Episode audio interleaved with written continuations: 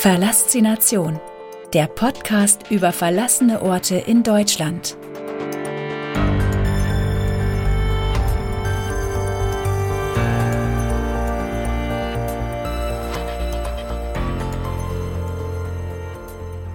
Kapitel 2 VEB Kraftfuttermischwerk.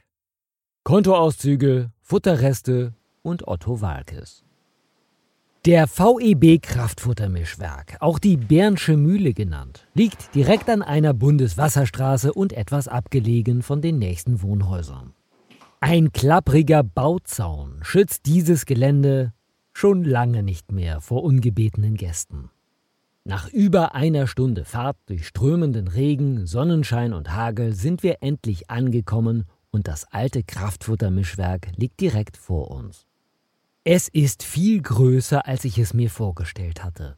Wir scheinen hier unsere Ruhe zu haben. Und auch das Wetter hat sich wieder etwas beruhigt. Wir laufen über den großen Innenhof des Gebäudes und schauen uns um. Links von uns liegt ein Gebäudeteil, der wesentlich kleiner ist als der zu unserer Rechten. Er erinnert eher an ein Wohnhaus. Wir gehen also davon aus, dass es sich hierbei um ein Verwaltungsgebäude handeln muss. An diesem kleineren Gebäude laufen wir allerdings nur entlang und werfen vorsichtige Blicke ins Erdgeschoss. Hier trauen wir den morschen Holzböden nicht über den Weg.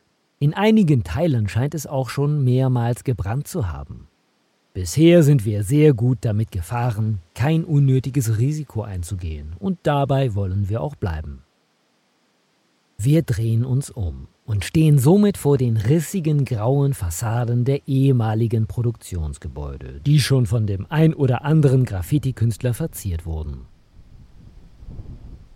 Die Sonne verschwindet in diesem Moment hinter schnell herannahenden dunklen Wolken. Der Wind pfeift durch die offenen Teile der Fassade und der Ort bekommt direkt ein ganz anderes Gesicht. Die grauen Betonriesen wirken auf einmal sehr bedrohlich.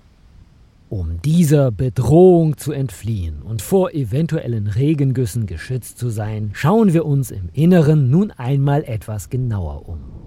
In den Räumen, die zum Innenhof zeigen, stehen noch Überbleibsel kleinerer Regale und Schreibtische herum. Die Böden sind mit allerhand Unterlagen Zentimeter hoch bedeckt. Bei genauerem Hinsehen kann man auch noch Kontoauszüge und andere Buchhaltungsunterlagen erkennen. Daneben finden wir auch noch Betriebsanleitungen und Karten von Maschinen. Noch paddeln ein paar Kanufahrer über den angrenzenden See, aber das Wetter soll nun sehr schnell umschlagen. Es beginnt zu regnen und auch der erste Donner ist zu hören. Wenige Minuten später entlädt sich direkt über uns ein Sommergewitter. Der Geruch von warmem Sommerregen durchströmt das alte Gemäuer. Geschützt von den massiven Betonbauten setzen wir unsere Entdeckungstour nahezu ungestört fort.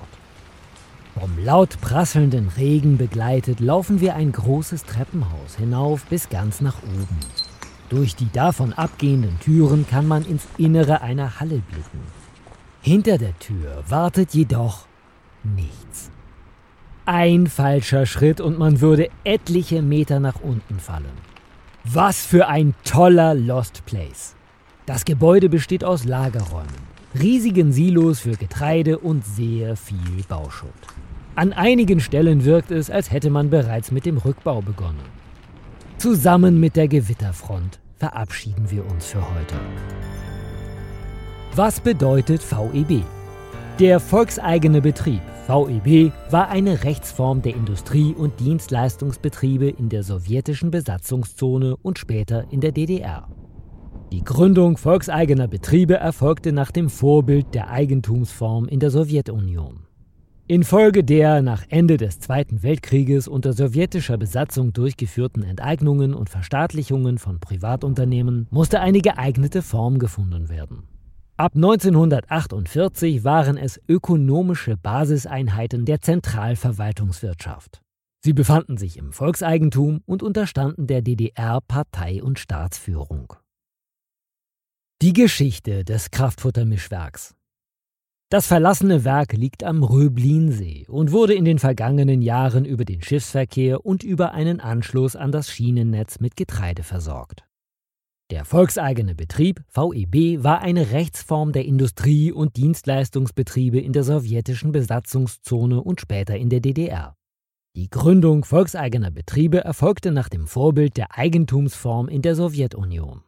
Infolge der nach Ende des Zweiten Weltkrieges unter sowjetischer Besatzung durchgeführten Enteignungen und Verstaatlichungen von Privatunternehmen musste eine geeignete Form gefunden werden. Ab 1948 waren es ökonomische Basiseinheiten der Zentralverwaltungswirtschaft.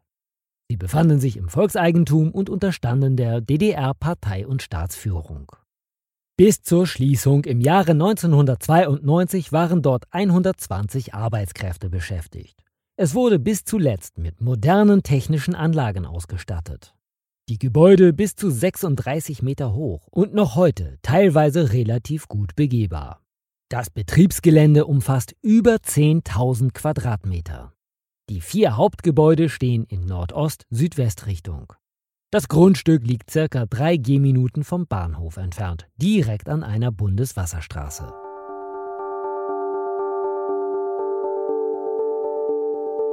Vielen Dank fürs Zuhören. Wenn es dir gefallen hat, abonniere diesen Podcast und gib ihm eine positive Bewertung. Wusstest du schon? Auf www.pixelgranaten.de findest du viele weitere spannende, verlassene Orte, die entdeckt werden wollen. Sei auch bei der nächsten Folge wieder dabei. Verlassination, der Podcast über verlassene Orte in Deutschland.